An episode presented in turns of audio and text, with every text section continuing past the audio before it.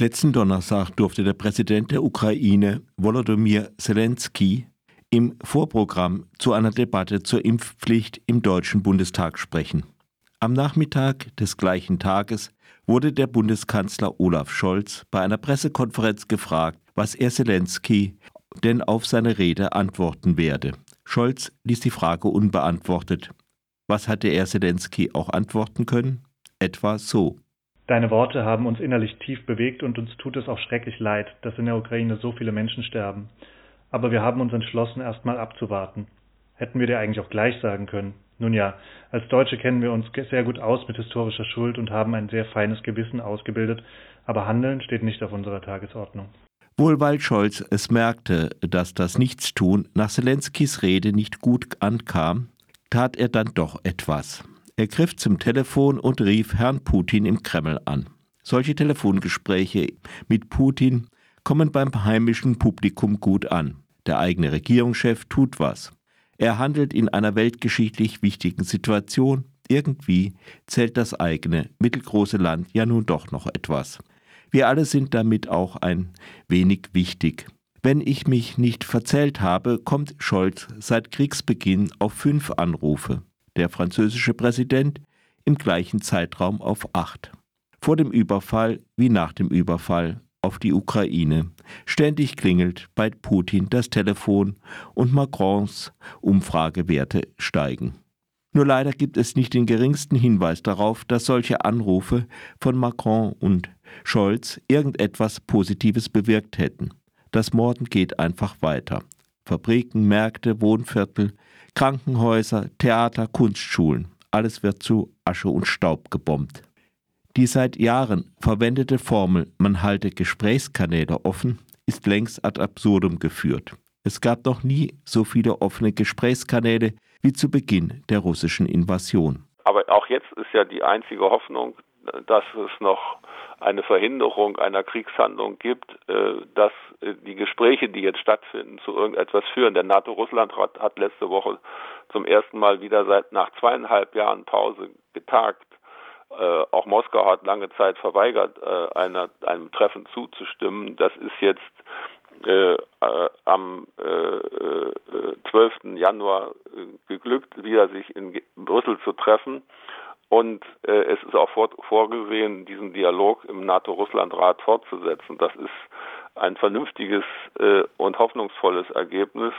Und jetzt gucken wir alle im Augenblick auf den Besuch von Außenminister Blinken, der im Augenblick in Berlin ist und dort Gespräche äh, mit dem Bundeskanzler, mit der Außenministerin und den Außenministern von Frankreich und Großbritannien führt, also hier auch die westlichen Verbündeten informiert und morgen äh, Sergei Lavrov, den russischen Außenminister, in Genf treffen wird. Also auch hier äh, ein Gespräch auf gleicher Höhe, auf gleicher Augenhöhe, äh, die das vielleicht dazu beitragen kann, dass es zur Deeskalation kommt und dass das Schlimmste der Worst Case, nämlich ein kriegerischer Überfall auf die Ukraine, noch zu äh, verhindern ist. Das sind diplomatische Bemühungen, die jetzt geradezu hektisch stattfinden. Es gibt auch eine ganze Reihe noch von anderen Treffen, die ich jetzt hier nicht erwähnt habe.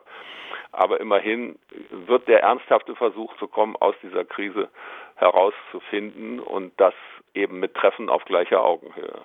Soweit der ehemalige Koordinator der Bundesregierung für deutsch-russische Beziehungen, Gernot Erler, SPD, im Gespräch mit Radio Dreieckland vor dem Beginn des russischen Angriffskrieges.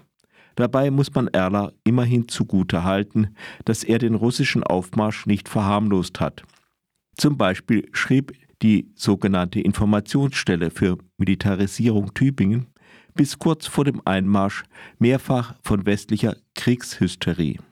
In Moskau im Kreml nimmt man die Anrufe von Macron und Scholz offenbar nicht ernst, freut sich aber vermutlich trotzdem sehr darüber. Zeigen sie dem heimischen Publikum doch, dass Putin politisch gar nicht so isoliert ist, wie der Westen bei jeder Gelegenheit behauptet. Auch psychologisch mag es Putin schmeicheln, wenn man ihn immer wieder um Frieden bittet. Dann kann es ja nicht so schlimm sein um seine Position. Man kann auch vermuten, dass das Interesse an diesem Dialog, der eigentlich kein Dialog ist, Deutschland und Frankreich eher davon abhält, doch noch die eine oder andere zusätzliche Maßnahme zur Unterstützung der Ukraine zu ergreifen. Das heißt nicht, dass man keine Diplomatie mehr betreiben soll. Aber mit Russland zu verhandeln ist nun eins erstmal die Aufgabe der ukrainischen Regierung. Solche Verhandlungen gibt es ja auch. Auch wenn man sehr wohl den Eindruck haben kann, dass sie Moskau zurzeit nur dazu dienen, die Tatsache zu übertünchen, dass Russland seinen brutalen Angriffskrieg mit unverminderter Härte weiterführt.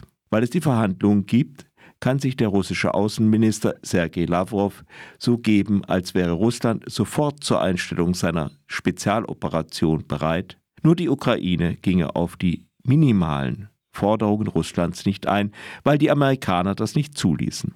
Aber der ukrainischen Regierung bleibt nichts anderes übrig, als es trotzdem mit Gesprächen zu versuchen.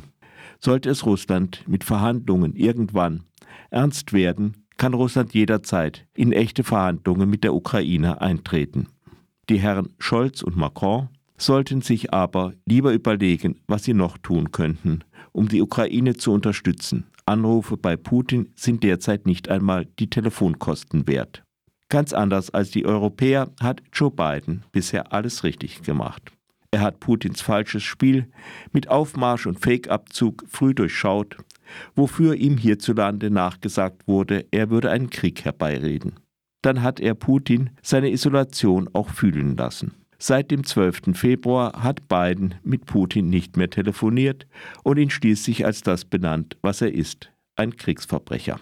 Manche mögen darauf hoffen, dass der ukrainische Widerstand die russischen Truppen zermürbt und sie dann irgendwann abziehen, so wie sich die Sowjetunion nach ihrem Überfall auf Afghanistan zurückgezogen hat, nach neun Jahren Krieg, oder wie sich die Sowjetunion nach ihrem Überfall auf Finnland zurückgezogen hat, nachdem Finnland Gebiete abgetreten hatte.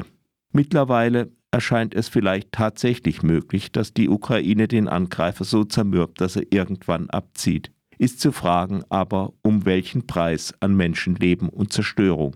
Aber nicht nur das Standhalten hat einen hohen Preis, einen hohen Preis hätte auch eine Niederlage.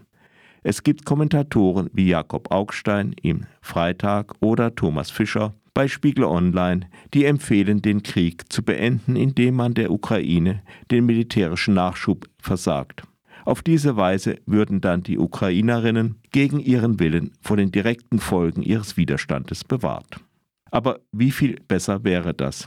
Der große Krieg ginge zwar zu Ende, nicht aber die Unterdrückung mit allem, was Diktatoren so machen, um eine widerspenstige Bevölkerung zu zähmen. Gewalt gegen Zivilpersonen, willkürliche Verhaftungen und Strafen, Deportationen, Lager, Erschießungen. Es gibt mehr als ein Beispiel dafür, dass Putins Regime so wenig zimperlich ist wie alle echten Diktaturen und in der Ukraine gäbe es unzählige Nawalnys, die man unterdrücken müsste. Wahrscheinlich würde auch der Krieg als Partisanenkrieg weitergehen. Dazu kommen die weltweiten Auswirkungen, wenn der Westen die Ukraine plötzlich fallen ließe. Viele Staaten würden sich in Richtung auf verlässliche Verbündete orientieren, nämlich Russland und China. Demokratien würden als grundsätzlich unzuverlässige Partner gelten so wie Donald Trump seine kurdischen Verbündeten im Stich gelassen hat, während Putin Assad nie fallen gelassen hat. Nur diesmal würde man die Folgen des Verrats auch in Europa deutlich spüren. Ein gestärktes Russland könnte sich auch an sein nächstes Opfer machen. Doch nochmal zurück zu Zelenskys Rede vor dem Bundestag. Der Sohn einer Familie, die im deutschen Holocaust mehrere Mitglieder verloren hat, hat er den Deutschen gesagt, dass sich nun herausstellen würde, dass ihr nie wieder nichts wert sei. Nun, wo sind die ganzen Antifaschistinnen in diesem Land? Nun ja, vielleicht werden sie von Scholz und der Bundesregierung nur nicht auf die Probe gestellt. Was wäre, wenn sich Scholz hinstellen würde und sagen, die Lage erfordere es nun mal, überschaubare Opfer zu bringen? Bis zum Ende des Krieges Geschwindigkeitsbeschränkungen auf Autobahn und Landstraßen, jedes zweite Wochenende autofrei und so weiter. Mal sehen, wie viel wir dann noch von Putins Öl brauchen. Namhafte Ökonomen wie der Nobelpreisträger Paul Krugman halten sogar einen totalen Stopp der Energieeinfuhren aus Russland für ökonomisch im Bereich des Machbaren. Etwas in dieser Art geschieht aber nicht. Die Parole nie wieder mag Schrecken und Scham wegen der Vergangenheit aus den Winkeln unserer Psyche drängen, aber kosten darf es nichts. Aber umsonst etwa mit einem Telefonanruf im Kreml, bekommen wir den Schrecken nicht weg.